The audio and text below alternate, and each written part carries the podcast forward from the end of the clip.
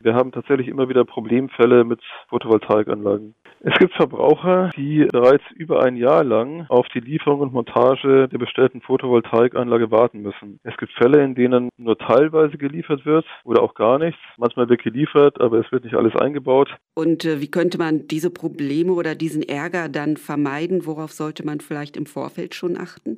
Man sollte als Verbraucher feste Liefer- und Leistungszeiten vereinbaren. Wenn vom Anbieter Teilzahlungen gewünscht werden, dann sollte man diese an einen konkreten Leistungsvorschritt koppeln. Das heißt, wenn nach drei Monaten etwas gezahlt werden soll, na, sagen wir 2000 Euro, dann sollte man das mit einem Leistungsfortschritt verknüpfen, also zum Beispiel mit der Lieferung von den Modulen, die man braucht. Das kann man also vorher machen. Und wenn es jetzt schon zu spät ist und wenn man zu denjenigen gehört, die eben die Probleme schon haben, haben mit Lieferung und Montage?